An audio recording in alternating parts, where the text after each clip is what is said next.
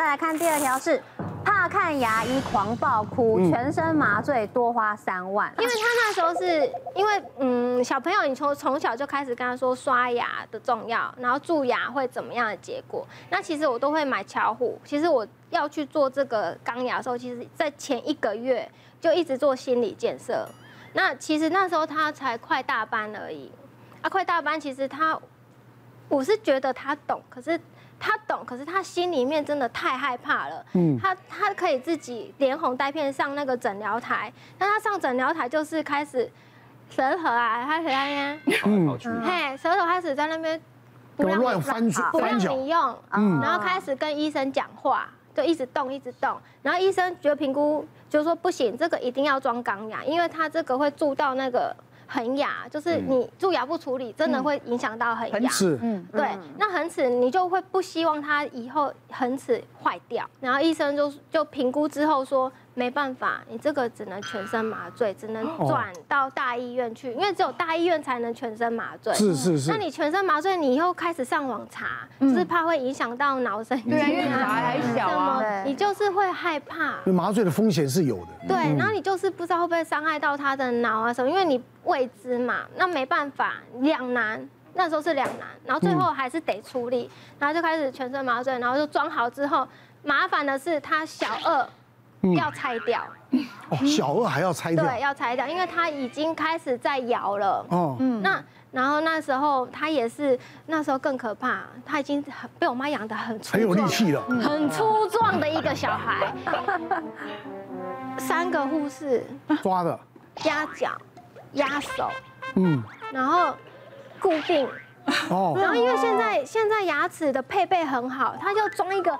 那个撑开器是是。铁的，后来就是压制之后开始，医生就快点、快速、快点装好，装那个要一段时间，你知道吗？不好装，然后就开始要喷喷那个麻醉，然后把它拔掉，然后后来就成功了，然后就开始又一直教育他说刷牙的重要性，然后现在就是三个月，让他心里有那个建设。我现在三个小孩就是三个月看一次牙齿，让他知道说其实看牙没有这么恐怖。你常接触，常接触，久而久之就那个心里的害怕就会降低了。对，就像我姐姐的小孩就很怕看医生，那很怕看，就很怕看到我。从小就很怕看到，可是我觉得这跟我姐也有很大的关系，因为我姐其实就是很疼她儿子，但是她每次她儿子在使坏，她说哎哎哎。张光，吹下声音，你吓他，你吓他。他说，嗯，医生阿姨要来了，嗯，哎，他来帮你打针了。所以，我们医生的角色会常常有点像虎姑婆 跟警察，或什么，就是说，哦，你不乖哈，我叫警察过来抓你；或你不乖，我叫医生来打针。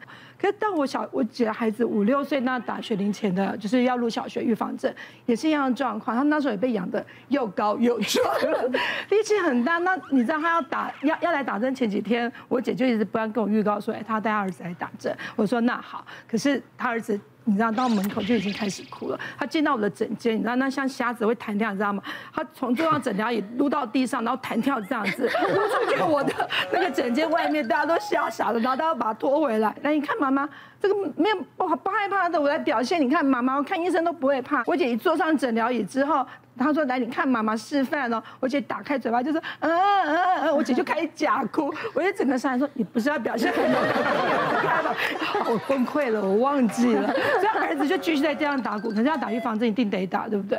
所以我们后来就只好就连哄带骗，就带他去楼上，说好不打针，我们去楼上。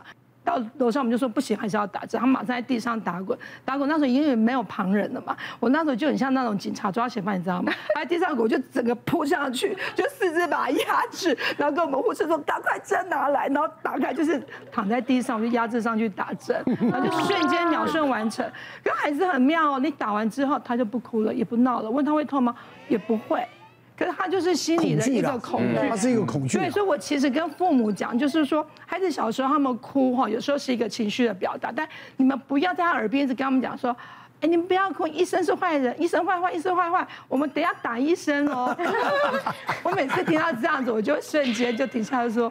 我不要看他的，当然你还要打我。我们要在小孩子面前，就是要跟医生树立说我们是统一阵线的。孩子对医生的敌对会比较少，因为我真的太多朋友动不动说，哎，试训一下，我儿子又不吃饭，来来来，你吓他一下，就 我还要做这种工作，就说，哎。不吃饭要来打字，就就我们常常会视 讯做这样的工作。社会上都是这样子，往往一件事情都要一个唱黑脸唱白脸，就大家父母亲我们对不对就会想说，对不对？太黑了。你们你们的角色跟警察杯杯差不多黑了。对，所以其实要缓解他们心中的这种恐惧，其实就是父母。跟孩子建立这样的关系其实很重要，就是医生是帮你们的，医生不是坏人。我们再来看，怕黑、怕鬼、怕独处，爸妈求神问卜找原因。我女儿小时候，她其实她小时候可以自己睡，她反而是开始接触了一些故事书，或者开始接触一些同学之后，哎，晚上反而不敢睡，不敢一个人睡。然后呢，她小时候很还很可爱很矮的时候，就是她就会站在床旁边之后，妈妈，她就想要找妈妈，妈妈，我想要跟你睡这样。她要跟妈妈睡，我就是一定要起来，你知道，当一只当一只一百五十几公分的时候，突然间站在你的床旁边看着你的时候，他眼睛张开是会骂脏话的，真的会逼哦。嗯然后姐姐你干嘛？嗯，我想要想要跟妈妈睡觉这样子。他常常会说他看到窗户外面有人影，哦，然后我门就门就不不不帮他合上，因为他我们要在大人在外面有时候工作有声音什么，还有说他要听着声音。我们声音他才有办法睡觉，嗯，然后他有时候我们去睡外外面关一盏小灯的时候，他说我我看到外面有人影，就表示说你只要不要想太多，他身边干干净净的，什么东西都没有，就是他自己的问题，就是他自己心理问题，嗯，但没办法，你心理问题你再去跟他沟通，他还是会有这个问题，嗯，所以呢，只要他有一个阶段是比较严重的时候，我们就会，诶，比如说我们就去拿，比如说天后宫的那个符给他，嗯，哎，他那几天就睡得很好。可能呃隔了几隔了几个礼拜后，他又有问题，嗯，他又开始又看到什么什么，然后我们就说哦，那我们就再去拿另外一个什么关渡宫，不过再给他，对吧？他那几天又睡，所以你去看他的床头柜，他超多符，超多宫庙的符咒，然后还有一些什么金刚杵，就是他的外婆给他。金刚杵。对，就是为了让他睡觉安心。哦。那后来我才分析，就是说他可能是一个，他很喜欢看书，喜欢画画。后来我发现他是可能是在睡前有看电视，被闪光去刺激到，或者说他想他睡前跟我说他不能看《哈利波特》，嗯，他不能看书，因为他会一直想象那个那个妖怪或者说那个魔法世界，所以他就睡不着。对，就是不管是借口还是什么，后来我才发现说哦是这样的问题。我觉得有时候那个电视啊，有时候播的真的会影响，因为小小的时候我看那个什么。蜘蛛网，对呀，蜘蛛网，哎，我真的，网网恢恢，看天眼，那个你天眼，天眼，天眼其实很恐怖哎，天眼那个配乐好可怕，我我也知道，嗯，看完会不敢睡。我妈妈知道，我会在他的那个厕所门会这样子蹲在那里等他出来，我会怕，因为看到那什么骨头啊，你就会你就会吓到这样子。我朋友他的小孩是也是怕黑，然后都没有办法让他自己睡觉，然后我朋友就看网络上就有讲说，你可以培养小孩，还有一个呃什么虚拟朋友。然后因为他有一个娃娃，他就跟他的就是鬼娃恰吉，更严重。他儿子讲说，他就说啊，这个我们把它取名叫什么小咪酱什么的，然后晚上他小咪酱会陪你睡。就从那一天开始，他儿子就是会团这样。小咪酱，小咪酱，讲话，然后吃饭说小咪酱也要吃，然后小咪酱说什么什么，小咪酱说你太你太常讲电话，妈妈你在追剧什么的，就是他会 就是有一些已经把他当成另外一个人了。对，可是他有时候讲出来的东西，就是比如说讲追剧或是什么，他就会突然吓到他小朋友怎么会讲。是这种这种字眼，对，然后他就开始，我朋友就开始吓到，妈妈就开始吓到，然后有几次都会看到那个娃娃会突然，比如小孩已经在睡了，通常可是小朋友会跟娃娃睡吗？那小朋友睡了，可是娃娃却在餐桌，或是却在客厅，然后因为他爸爸是我好朋友，他就跟他老公讲，你现在马上把那个娃娃拿去烧掉，真的太可怕了，他是进化到爸爸妈妈，这个这个这个当然是呃没没有科学根据的了，是。人家讲说家里面啊，尽量少放一些什么公仔啊、娃娃的。他说有时候真的，这这我会有的灵会，他说会有些灵会在在里面，对，你知道吗？所以少放这些。那有人这样讲。怕他这个妈妈就是整个神经耗弱，反而这个妈妈很怕黑，很 怕比小孩子还要怕。对，后来就是我的朋友都逼不得已，就只好把这个娃娃就是进烧掉了，就烧放到庙里面去。放到庙里面。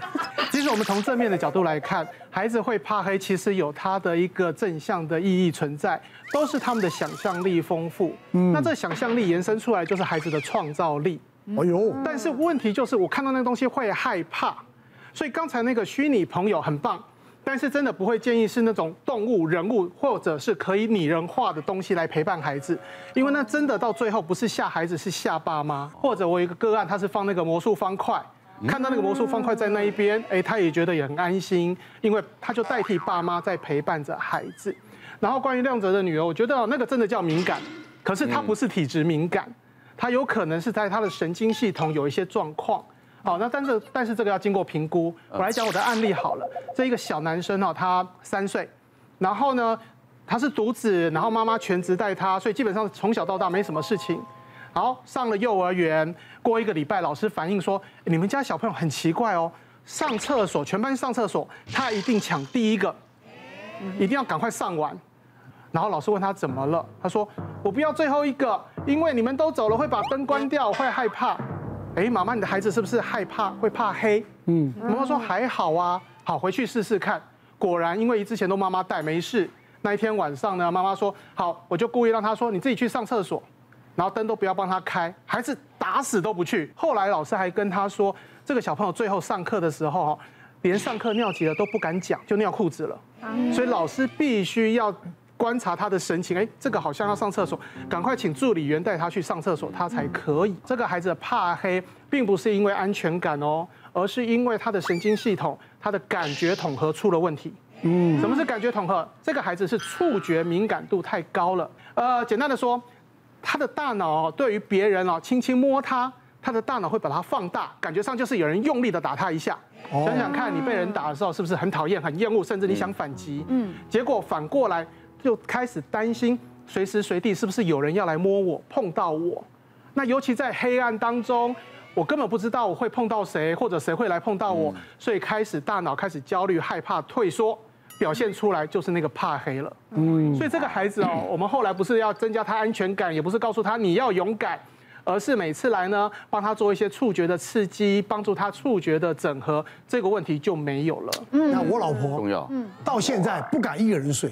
嗯？啊，我老婆啊，那他以前他以前他以前在华航的时候，在飞的时候，他一定会找同事陪他，一定要同住一个房间，他不敢一个人睡。嗯，那我我如果出出国工作什么的话，他就会找儿子啊，或者是女儿来陪他睡。哦，那后来还好，我们家养了狗以后，像狗不陪他睡，他就不怕了。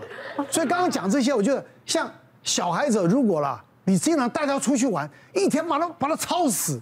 小孩子活力很很很充沛嘛，嗯，玩到累死。我跟你讲，晚上这一觉都天亮了。别忘了订阅我们 YouTube 频道，并按下小铃铛，收看我们最新的影片。想要看更多精彩内容，快点选旁边的影片哦。